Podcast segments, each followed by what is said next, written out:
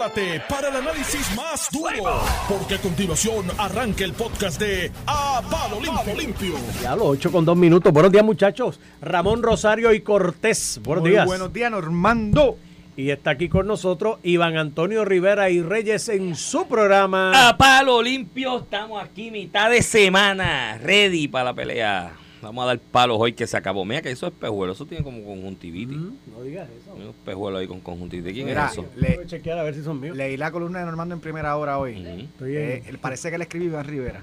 Están en la misma. En la es misma que línea. verdad, pues sí. El santo es nu. Eh, lo Le mío, escucho a todo el mundo- el- le la recomiendo a todo el mundo que la mía era los granos de Que es maíz un que le problema tiran, en la- la Puerto. Rico que nos tiene como nos tiene energía eléctrica, acueducto, sí, tienen sí, problemas sí. fiscales. Por eso Por estar eso. sacándole chavo para resolver otros problemas. En vez de reducir gastos. Si esto viene de antaño, yo lo estipulo. Desde Y no es tan Colón reducir para acá gastos, todo. Ramón, es que es, es maíz, populismo. Mira, le vas a quitar 165 millones al fondo para bajarle el costo de energía eléctrica. ¿Qué diablos resuelves? No resuelves nada porque mañana a lo que se aprueba eso, pasa lo mismo de la bendita crudita, a lo que llega a aprobarse, se reglamenta, se viabiliza. Que también lo El- digo. Vino un camello y se tiró un gas allá en Oriente Medio y subió el barril de petróleo a 200 Que yo pesos. lo digo, y o sea, se chupó los 165 tardado- y los que vienen. Los camellos tienen gas. Se tiran gases intestinales. Ay, Dios mío. Y- oh, eso y allí en Oriente Medio un camello se tira un gas y sube el petróleo. Pues se comió los 165 millones, 165 más y los que vengan. Por eso no es que ustedes nada. no lo llevan al Coca-Cola. No, a nosotros no. Como, los otros programas que están por ahí. Anda. Me alegra verlos, los voy a escuchar Y porque yo sé que hay muchas cosas que... Estabas lejos, ¿verdad? Sí, andaba lejos. Estaba haciendo varias Tú cosas. sabes que en ese sitio que tú estabas, yo, mi plan de vida es retirarme. El costo de vida es bajo. No, y hay una visa para retirado. Tú pagas como 1.500 al año y te cubre todos los servicios médicos. Pero tienes que demostrar sociales. que no vas a hacer una carga al Estado. Ah, o sea, que tienes que tener Tienes que ir un- con un ingresos. recu- Tienes con que, un ingreso. tiene- tienes que llevarle el, Iván, tienes que el- el- el El ingreso. seguro social. Tienes que Sí, para rebajar que para no sea una sea una carga. carga. Bueno, en sobrepeso a lo mejor no me aceptan porque si tú estás sobrepeso. Dejen este, eso, gastas pórtense bien. menos. Los voy a escuchar. No, pero estoy a dieta ahora. La ahora sí es legislatura verdad. estuvo hasta de madrugada legislando, aprobaron Ah, muchacho, eso la me asusta. foránea, Mira. el 693. La foránea, buena acción que la Buena, Cámara. esa- esa- eso había que probarlo. Josué Pero Colón. eso es un logro de, de la- Paquito, ¿viste? Que fue la el que se Cámara metió allá en el Ayares. Josué Sí, sí. Colón, la Cámara aprobó eso un que proyecto para que tú fiscalices a Luma. eso no se supone que lo hace la yo- alianza público-privada. Pero ¿verdad? Ah, ¿se la fíjate, quitaron? una cosa, una cosa es que la alianza público-privada haga fiscalización que no está haciendo. Una cosa es eso, que, que, que aumente la No, y hay fiscalización. hay Otra cosa es que le legisladores pase en a, a la autoridad de eléctrica la fiscalización de Luma cuando Luma trabaja con los presupuestos de energía eléctrica. ¿Sabes? eso, Como que... Va a poner el cabro a hablar de de lechuga. lechuga. Anyway, Entonces, eso ahora... eh, Además, en eso de las alianzas público-privadas y los cuando se aprueba la ley, no hay en, la, en el comité de fiscalización legisladores también. ¿Y qué hacen los legisladores para fiscalizar? ¿Y por qué? Ellos son cuando se aprobó pusieron son a parte de los Junta. legisladores y el presidente Uno de la uno. Cámara manda uno, el del Senado manda otro. Y De si hecho, no Johnny Méndez ellos- mandaba a Oscar y Santamaría. según Ah, no, papá fue que lo mandó, me equivoqué. Y si la ley... Y si la ley... Hoy estoy con la lengua en bolita, Tú estás con la lengua. Mira, este, vamos a los temas, Iván. Mira, José este, Luis se declaró culpable. eh, se mira, hoy Ah, me- mira, y averiguamos ayer por qué José Luis se declaró culpable. De ah, que de los nadie sabía. 17 que cogí el ayudante, 10. que yo decía, oye, desde el primer día yo te decía aquí, bueno, lo comentamos los dos, decía, un gallo ayudante, un alcalde que coge 17 mil Que mensuales. fue la soborno. primera acusación en, a principios de diciembre del de año diciembre. pasado. Entonces, tú, de verdad, tú crees, o sea, alguien en su sano juicio piensa que el tipo cogía 17 mil para él nada más. Mi hermano, no había Cuando- forma de pensar eso, pero bueno, Cuando José Luis Dalmau todavía está esperando que José Luis Cruz le diga por qué fue que renunció, tú sabes. Y de qué se... de- pues, era obvio, se caía de la mata. El tipo no podía... Tú veías el estilo de vida y todo del hombre y no, no había forma y salió por los medios 17 mil pesos. No eran para él nada más, había Mira. una chaucha para el alcalde. Entonces José Luis Dalmau pensaba que era que se que renunció No, no. porque se iba a hacer una José Luis Dalmau no se atrevía a preguntarle porque es difícil preguntarle a una persona si está siendo investigada por federales. Esto lo dijo José Luis Dalmau. Aquí, aquí no tío no fue, by the Pero way. si tú eres presidente de un partido y, Y- el tipo es de tu partido, eso no es parte de, lo- de los deberes del cargo. No, no, pero si te escucha.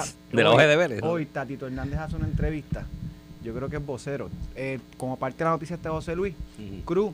Y dice, dice básicamente que, que, que no, que no puede estar de acuerdo y que, está, que es muy lamentable que el alcalde haya- le haya escondido esto por tanto tiempo al pueblo. Y yo digo, pero es que, es que no se lo escondió a nadie. El hombre se escondió porque estaba negociando y no daba cara. Y como que es lamentable que el alcalde no diga nada. Pues si tú tienes un rol fiscalizador, Si no tú tienes la Cámara de. Representantes, Si el otro es presidente del partido, lo sacas o le pides la renuncia, punto. Mira, ya este tipo no es presidente municipal del municipio de Trujillo Alto, del Partido Popular. Ya a este alcalde le estamos pidiendo la renuncia, como se la pidió Pedro Pierluisi en algún momento, como la pidió Ricardo Rosselló con, con Héctor O'Neill en algún momento. Y Eso es así. pedírsela, pedírsela a Héctor O'Neill en el PNP en aquel momento era fuerte, ¿sabes? Porque Héctor O'Neill era el hombre le creó, fuerte. le creó problemas políticos O'Neill en, en, en Guaynabo es un hombre fuerte a nivel político al punto de que su hijo es alcalde hoy, electo Sí, por democráticamente por, los nuevos progresistas. Y Ricardo Rosselló se, se, se, se zumbó esa, de pedirle la renuncia a la Ah, no, primera. pero los populares no tienen que hacer No, y eso. eso hay que reconocérselo, pero ese es Mira. innombrable. Ese es cuando hablen los foros hay que pararse e irse. porque- Y si no se puede escuchar. Mira, eh, pues nada, ya sabemos el esquema. eh, era lo que se caía de la mata, se los daban a través de un ayudante y el ayudante repartía. Creo que cogía 10 mensuales, era que cogía. Y este hombre era de este hombre es de los Salamayas del Partido Popular, ¿oíste? ¿Cómo José es? Luis Cruz, de los, de los hombres fuertes religiosos Se que, para 30 que- años. no no no no y que y que de la de la del grupo este que de los que tiene siempre ha tenido el respaldo de los movimientos de base y fe cristiana porque era un hombre cristiano de hecho Era republicano, decía él. Eh, a mí Sí, me lo sí, dijo. ese- José Luis Cruz, ese- a mí me dijo, yo soy popular, pero soy republicano. Lo que pasa porque yo era miembro del Partido Republicano de la hacía Junta de falta, Directores. hacía- hacen falta populares De- republicanos decía, yo no me meto en el Partido Republicano porque el Partido Republicano en Puerto Rico exige que seas estadista.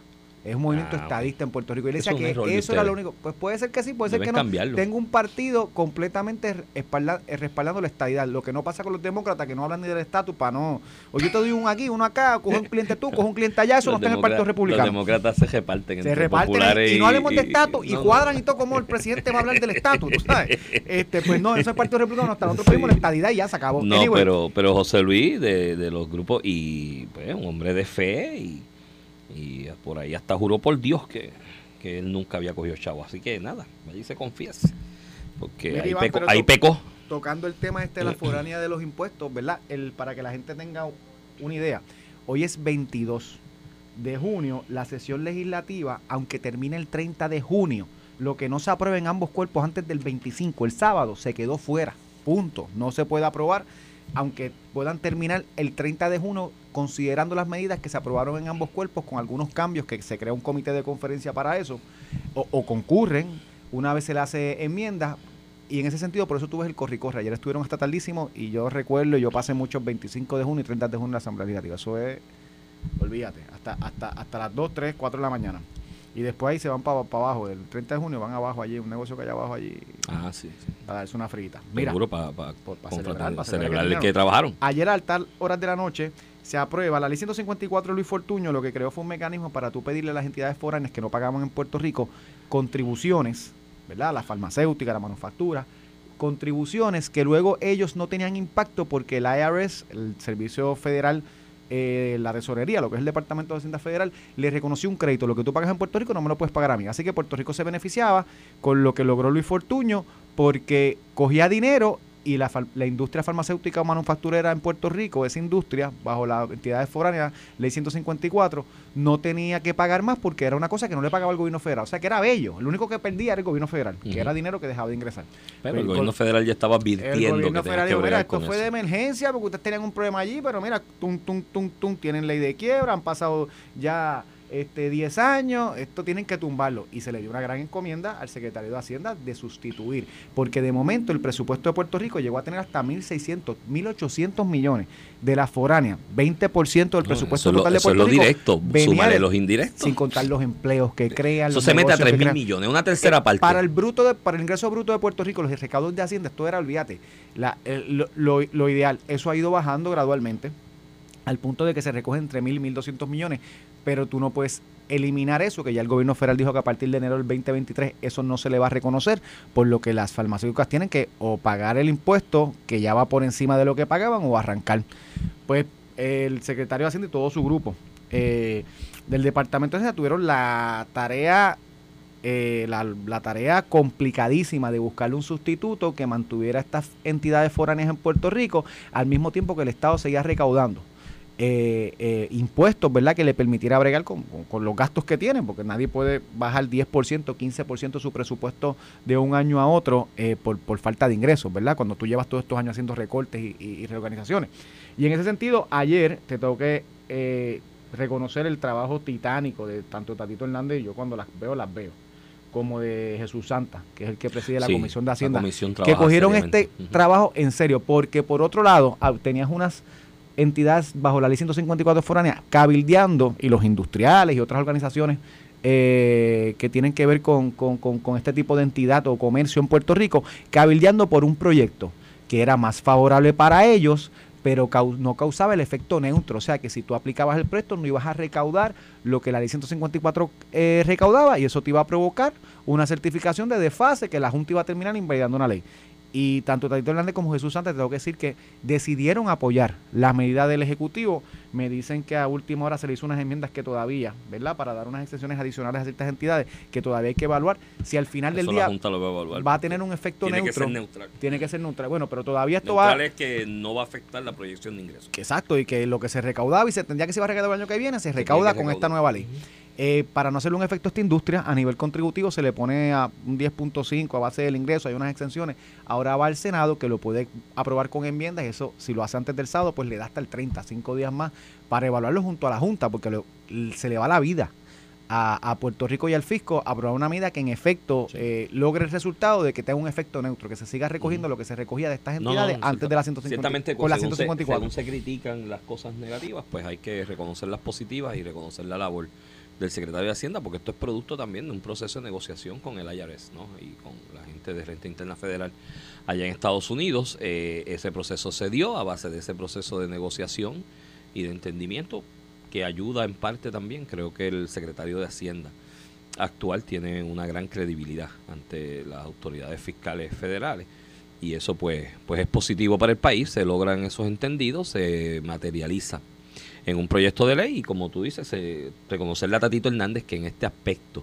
eh, se puso los pantalones de hombre de Estado y dejó la politiquería a un lado y la política pa- partidista a un lado por el bienestar del país y le dio tracto eh, acelerado O sea que lo a- a simpático ese proyecto sido amarrarse los industriales y de- de, Seguro, las, personas- de las sí, entidades sí. que estaban cabildeando decir no, que el Estado está No, mal. no, no, lo hizo, lo hizo. Y bien. también la Comisión de Hacienda, que el, el- el representante de Susanta muy serio y muy metódico en su trabajo y tiene un personal en esa comisión, gente que yo conozco también, que son excelentes y gente de primera, que están echando para adelante. Vamos a ver qué pasa en el Senado. Esperemos que en el Senado, pues, eh, se apruebe de igual manera. Mira, este, hay una candelita ahí de Luis ayer le dijo a Mateo Sidre que Mira, se deje vi- de estar velando la finquita. Yo vi el audio. Y, Y, no, bueno, lo digo le- en general. Bueno, Eso lo dijo en Mateo- general, pero le Mateo- preguntaron por las expresiones de Mateo Mateo. Siri le pregunta a un periodista, le pregunta a Mateo Siri que con toda la intención, meter el comercio de con toda la intención del mundo le menciona el nombre Mateo Ajá, Mateo. Sidre, porque es el hijo del secretario. el hijo del secretario de, de Este, Desarrollo Económico. Y, y básicamente el,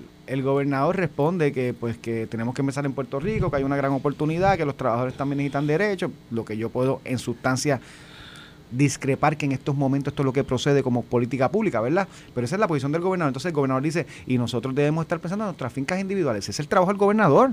Pero, pero decirlo, no fue que le dijo a Mateo Sidre algo específico. Yo creo que también esto. Bueno, lo ya, ya que ya no se pone a hablar aquí, Iván. Muchos changuitos Sí, juntos. pero cuando el periodista le Y, hizo y la escuché pregunta... después jugando pelotadura el presidente de Cámara de Comercio, fue, no me acuerdo. No, no fue Cámara de Comercio. de comercio. Eh, ¿Fue Cámara de Comercio? No, no creo. El presidente de una de estas organizaciones de Centro Unido y Detallista. Centro No, Unido. mano, a lo mejor sí, diciendo que eso es una falta de respeto, que él Sí, está en sí, sí, desacuerdo. tumbándole la Mira, pajita a Mateo. eh, eh, Pero- si, si ellos en el mismo programa están diciendo que el gobernador está matando la economía y que el gobernador es lo más malo, olvídate que esto es una barbaridad, que no hablan de los legisladores, by the way, porque esto llegó unánime de la legislación, menos pero- Proyecto de Dignidad que ayer no los corrigieron. Sí, pero ayer no lo corrigieron. Pero- y lo digo y lo digo al aire, y, y lo digo al aire. y lo aclaré. Y lo aclaré ayer también en las este, redes. este, Proyecto de Dignidad le votó en contra y Joan Rodríguez Bebe tomó un turno muy acertado en lo que yo vi porque nos enviaron el video de YouTube. Yo lo puse Pero en de momento y- el enfoque es en el gobernador, no en la Asamblea Legislativa, que ellos se deja- Pero- ese- esos grupos se dejaron pasar esta medida de la Asamblea sí, Legislativa pero porque no la saben trabajar. Está bien, pero esa se la buscó Unido. el gobernador porque el gobernador hizo un mensaje a las 4 y 55 de la tarde para ser de él. Claro, porque la tiene que. Explicar por qué la va a firmar, porque hay una preocupación. Pero que de momento tú no puedes estar acusando porque al gobernador de, de lo más malo Mira. para la economía y que el gobernador diga que tú no puedes estar pensando en tu finquita. Eso sí es una gran ofensa. Esto es que te- llega el punto que, Lo que pasa es que- hasta los mayores de edad se vuelven milenios, changuitos, de lo que, tú, que- yo puedo tirar, pero tú no puedes decir que, nada. lo que pasa es aquí que yo creo que la finquita la está velando el gobernador.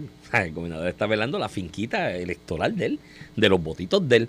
Esto fue una medida populista en la legislatura, como muchas otras, que yo creo que, y de hecho Mateo lo había dicho aquí Changuites, este- escribe un amigo mío. Changuites. Changuites. Sí, para ser inclusivo, Perdóname. perdón. Eh, el, esto fue, o sea, aquí, de hecho, Mateo aquí con, con, con- y por si acaso, aclaro, lo, lo conozco, hemos hecho una relación de Un amistad. gran profesional. Y soy, no, no, no, y un fajón. Y, y, Y su este es- negocio, y yo voy a su negocio también a consumir. No, no, y su negocio es por restaurante. No estamos hablando de eso. Y de hecho, yo coincido con que esta medida en la sustancia Sí, sí. Es, es horrible populista. Pero aclarado ese punto de que hay una relación de, de- de amistad y que nos conocemos de- de- desde hace un tiempo. De hecho, de antes de conocerlo, yo era cliente de él porque me encantaban las bohemiadas que hacía aquí en San Francisco, el negocio Sí, que él tiene ahí.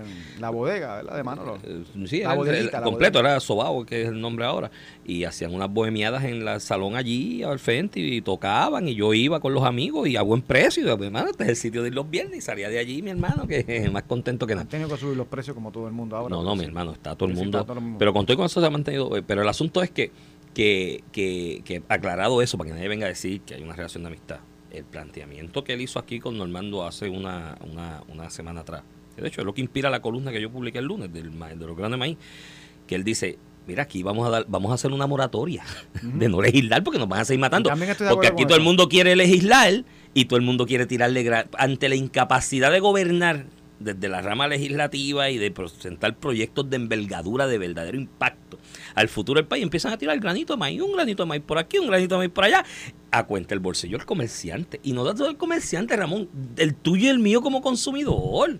Porque esa, esas cargas adicionales de esta reforma laboral, si la Junta, y Dios los tenga en la gloria y metan mano en esto y se atrevan, porque como la Junta los veo tímidos últimamente, eh, que, la, que la Junta quizá eh, rebata, pero estos costos el comerciante absorbe parte porque tiene que mantenerse competitivo dentro de su área de distribución o detalle o venta, porque si sube, si pasa todo el costo del incremento este que le, que le o la carga que le, que le, que le impone la, la, la reforma laboral, si pasa todo el costo al consumidor, pues hay otro que a lo mejor no lo pasa todo y en la competencia puede absorber más, sí, sí, sí, Exacto. esto es- Pero parte lo, lo van a consumir lo- lo- los comerciantes, pero parte no lo van a pasar a nosotros.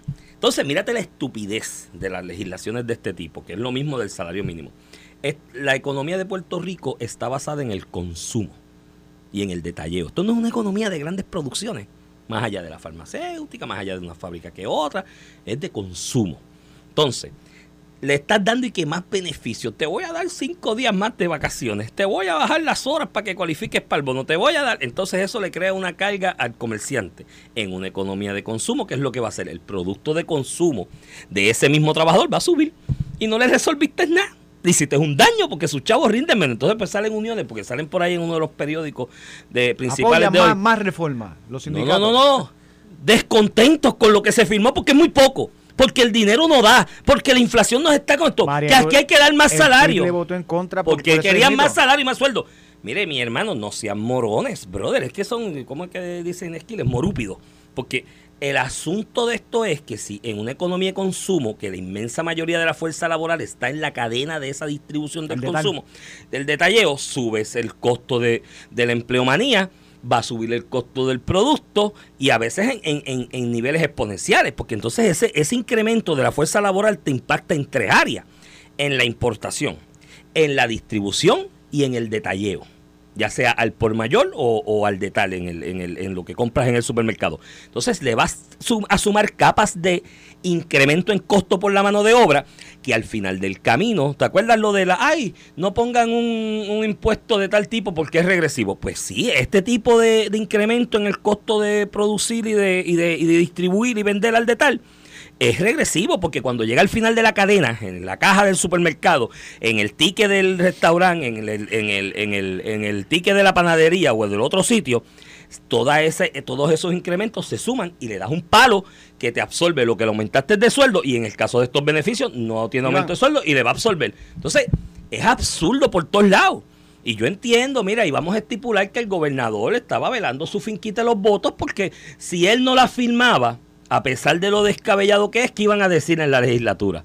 los, do- los de oposición. ¡Ah! El enemigo del pueblo. Mira qué clase de que, charlatán. Iván, está a favor de los grandes intereses y eso lo puedo entender. La Junta y él es abogado de la Él Junta. es abogado de la Junta. Pero- y, y, y pues les picó a la anti un mensaje, lo adoptó para él. Pero a la larga, en resumen, él está velando Iván, su finquita sus yo- votos. pues- pues- es la finquita pues, de él. Posiblemente pasó que es un gobernador y para ayer me- que la gente y ayer- contenta y atendida. pero- Ayer me escribió alguien aquí, un amigo, que me dijo, mira, si la Junta le da un palo con esto, bien difícil para el gobierno rebatir, rebatir esto ante la juez Swain, primero y segundo. Y yo, pues, hermano, yo le escribo y le digo, pues, están velando los votos, cada cual. Y me dijo, sí, pero eh, nosotros los elegimos para el bienestar del país, no es para velar Pero sus sabes votos. que Iván, en la sustancia, yo no estoy de acuerdo con el gobernador con la firma de esta medida. El gobernador entiende que no tendrá un impacto económico. Yo entiendo que sí. Lo he dicho desde el primer día de que se radicó esta medida, que es de victoria ciudadana. Vamos a dejarnos de. Sí, esto es un proyecto de Irma Rivera. Lacén que lo dijimos aquí, que no ha administrado ni un carrito Nunca. en su vida Y no sabe lo que esto le cuesta a un patrono. Estoy, estoy contigo. Que es fácil tú darle cosas a los empleados o a la gente con chavos de otros. Siempre lo dije desde el principio. Y yo coincido con los planteamientos del sector privado. Totalmente, 100% estoy en récord. Pero no le pueden echar la culpa al gobernador. Porque esta medida está en la Asamblea Legislativa. Porque no han sido efectivos en crear opinión pública a favor del pequeño y mediano comerciante Eso del tiene- empresarismo. eso tienes razón. Entonces crean 20 asociaciones. Porque mírate, tienen 20 asociaciones del sector privado de, eh, hasta, hasta de restaurantes en el sur. Se tienen todo tipo de organizaciones. Sí, hacen Entonces hacen una convención sí, bien sí. chula. Yo he Y ido, me cócteles, y invitan. cócteles, Y cócteles, unas y bien cosas que bien buenas. Ave María, hay una convención allí que viene ya mismo, que eso es... Yo voy para ese. Esa, pues, eso es, olvídate, bótate, la mejor Todo convención fuerte. que hay, toda. Y, y yo he ido. Entonces gastan el dinero y el cóctel y todo lo chulo y, y- y- y esa es la razón principal de la organización, que entre ellos se hablen y no han hecho una estrategia de que en los próximos De cinco años comunicar. Y comunicar y goles. En los próximos cinco años el sector privado necesita cinco goles, que se elimine esto, que se apruebe aquello. que Meta, se- meta. meta, Meta. cinco metas. Objetivo. Y cómo todo el mundo hace una estrategia para llegar a esa Para meta. Cómo yo brego con la opinión pública, cómo yo estudio, eh, cómo yo, Sí, sí. inter- porque más menos Mateo, ma- salvo Mateo, Todos están callados. todos están callados. Eso- eso es otra cosa salió, también. Salió Reyes, eh, Manuel Reyes, de Mida, salió, Obligado, salió, obligado salió ahora a pelear porque es el gobernador que la firmó, pero cuando estaba la Asamblea Legislativa no le metió un palo a Tatito y al otro. O sea, lo que te quiero ¿Qué tú decir es, que Manuel es un buen popular. no, que hasta que que No, Ma- Manuel, Manuel Reyes. que es un buen popular. Yo ¿tú no sé, eso decir? dicen algunos, pero. Y Yo no derecho sé, yo no tiene, sé, yo no no tengo problema con eso. Derecho- a lo que voy es que son muy vocal ahora para decirle al gobernador que es un dictador, que hizo algo mal, que va a matar la economía, pero han sido inefectivos en su razón, porque mientras los ambientalistas, los independentistas, los sindicalistas han creado opinión pública aquí, bien organizado, a ellos les comen el dulce. Entonces no deben echar la culpa al gobernador y a las estructuras políticas que responden a la política. Lo respondían antes, lo van a responder siempre. Obviamente, Y en así eso- es fácil echarle la culpa a otro, pero que has hecho tú para defender tus intereses, de los cuales yo coincido. obviamente eh, tienes un punto en ese aspecto, ellos deben generar opinión pública, porque el proceso este democrático de democracia representativa se nutre de la discusión pública y la opinión pública formal e informal que tú puedas generar. Mira los alcaldes, los alcaldes andan por ahí con un anuncio ahí y te ponen dos señoras mayores, dos envejecientes en la ventana y doña Petrita, si la Junta le elimina el fondo de equiparación, se va a quedar sin ama de llaves, lo que es embuste, porque los fondos de los que se pagan las amas de llaves, esos son fondos federales si se elimina la, la cuestión del municipio, el municipio cierra, como ellos están amenazando, dice de huelga, pues que el Departamento de Familia coja a los chavos y contrate las amas de llave. Y, y- pero están tratando de generar opinión pública de- a favor. Y eso en eso tienes un punto. Ahora, al final del camino, para mí, el peso de hacer lo correcto por encima de lo conveniente electoralmente cae en los políticos electos. Mira, Iván, y con eso vamos a la pausa cuando volvamos. Voy a hablar del pseudo periodista David Calderón Mercado y ¿Quién de Manuel? Natal. De- te doy el recuento. Y de Manuel Natal vamos a hablar también. De los dos. A mí me Después gusta de la pausa, quédense Natal. en sintonía. Estás escuchando el podcast de A Palo Limpio de Noti1630. De regreso aquí a Palo Limpio por Noti 1630, edición de hoy, miércoles 22 de eh, junio. Junio, papá. 2022, 20 de antes, 22 de junio del 2022.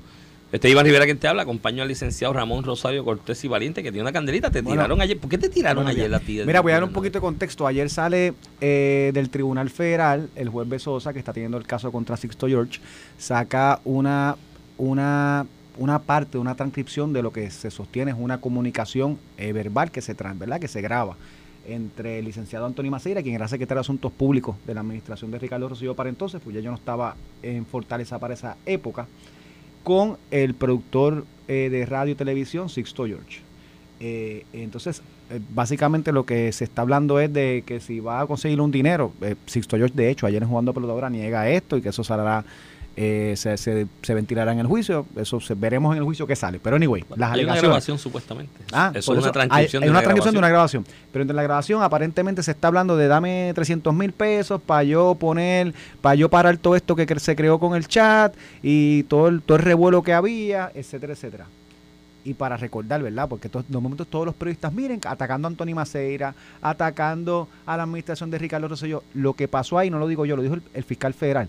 Anthony Maceira y Ricardo Rosselló le dijeron que no a lo, a lo que ellos sostienen fue una extorsión y cooperaron con las autoridades federales. De hecho, la razón por la que se Está graba grabado, es ¿por porque hay alguien que está grabando, o sea, literalmente, no, no es que Maceira le estaba pidiendo chavo, le está diciendo tápame, esto, tápame, es que estaba ayudando a las autoridades federales porque le dijeron no a una extorsión, hubiera sido fácil. Ah, sí fue, pero es que ayer lo discutieron como No, no, que era como que otra estaba- cosa y que era un combo, como, que era un combo. So- so- es que son son O sea, que lo grabaron porque los federales dijeron, son "Grábalo". periodistas que son charlatanes, lo que son es que les gusta empujar una línea política. Entonces, no son ni, ni honestos intelectualmente de decir lo que está pasando. Los federales mismos dijeron, algunas veces los políticos no son los que cometen actos de corrupción, sino son extorsionados y se niegan. Y lo dijo el fiscal federal cuando hizo la cuando hizo la conferencia de prensa para el arresto y acusación de Sixto George. Ayer entre O sea, la opinión aquí- pública formal era que Anthony Maceira y Ricardo Rosselló y todos los del No. chat estaban en un combo con Sisto Uh, George para comprar el para comprar, claro, y terminaron grabándolo y, y no dándole los chavos, ni los contratos, que eso, está- eso es un hecho, no, hay, no se le bregó con los contratos, no se le dio el dinero.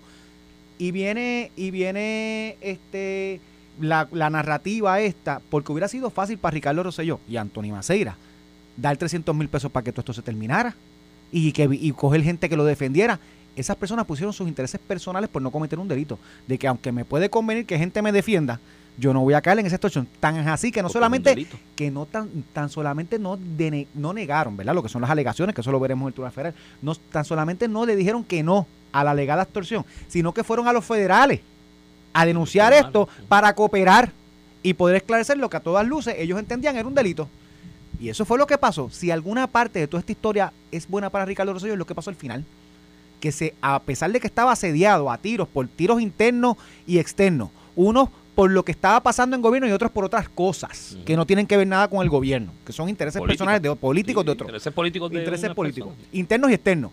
Todo lo que estaba pasando, esa gente decidió decir no, no voy a cometer ese delito que me pudo haber ayudado. Eso fue lo que pasó ayer. Pues nada, se crea esta gente, estos pseudo periodistas. Voy a empezar con, con David Cordero Mercado, que ¿Y tú no, es sabes, tú no sabes quién es porque no, está pegado, la ¿Cuál es verdad. Ya vi- esta época de los Yo vi que tú le contestaste en las redes y yo dije, pero ¿quién es este? ¿Y ¿Por qué le contesta? Pues no, se ¿Quién lo es tengo este que contestar. Es, Porque si una persona es tan intrascendente en el y- país, en y la lo- vida, como para que y lo es, sepa. esta época de los periodistas eh, importantes que todavía quedan, de la vieja generación. investigativo, lo investigativo. Eh, era eh, esto es otra época ya son un chorro de eh, nenito que no mira entonces pues esta persona es de la unidad investigativa del Nuevo Día junto con Laura Quintero entonces todos son argumentos todos son reportajes de, de- de internet porque ustedes tampoco no creas que tienen estas grandes capacidades de Hombre, investigación no, pero si yo escribí una columna sobre eso y lo hablamos. sí sí lo- las unidades investigativas aquí son que el opositor de alguien Le le, manda unos algo. bullets y cuando el jefe le dice, mira, no me has producido nada en la unidad investigativa, sacar los bullets que este- le mandó el del otro y partido. este y este y en particular David Cordero Mercado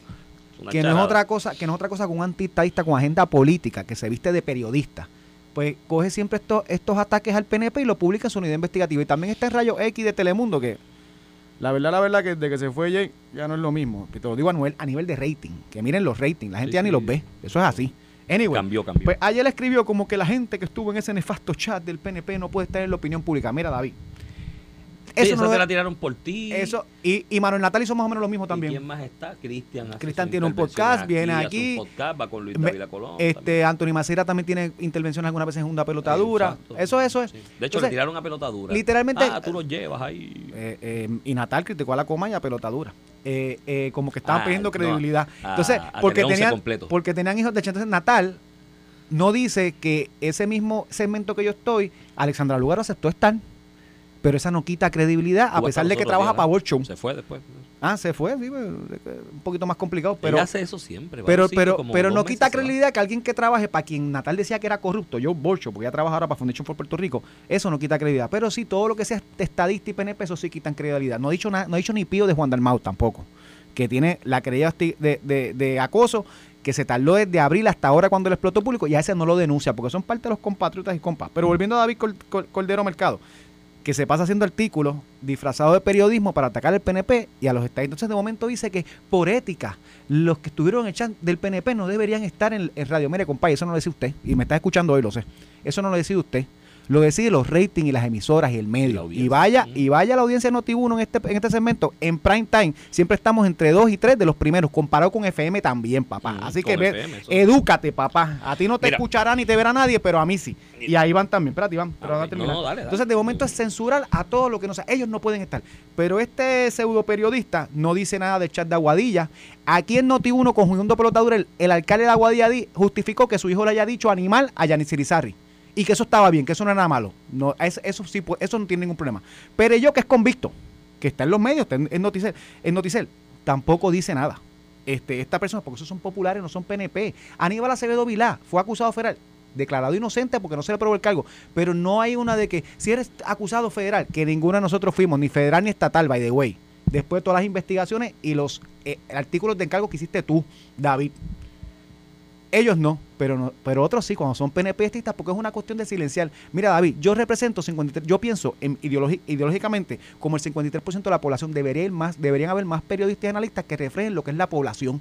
Porque aquí el 53% de los analistas y los periodistas no son estadistas, precisamente por actitudes como las que tú tienes, que representan la minoría y quieres que nadie más en el círculo opine distinto y lleve el mensaje de lo que piensa la mayoría del pueblo de Puerto Rico. Papá, te equivocaste aquí.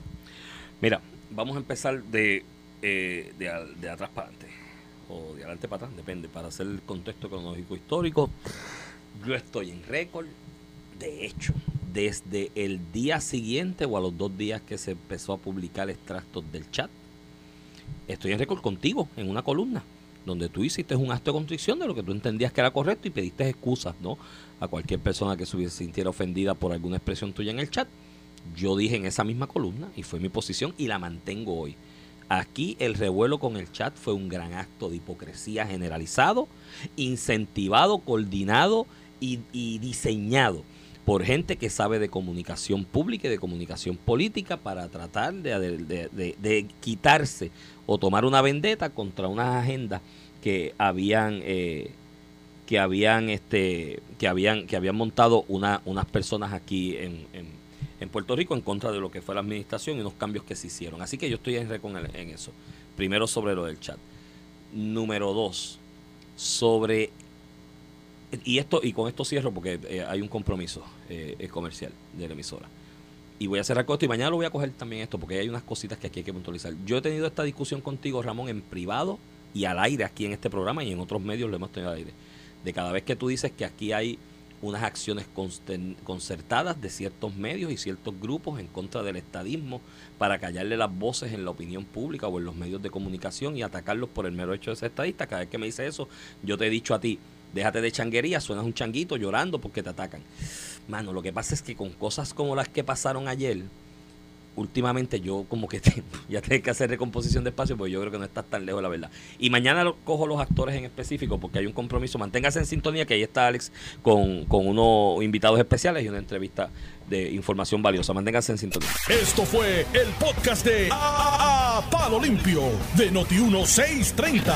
Dale play a tu podcast favorito a través de Apple Podcasts, Spotify, Google Podcasts, Stitcher y notiuno.com.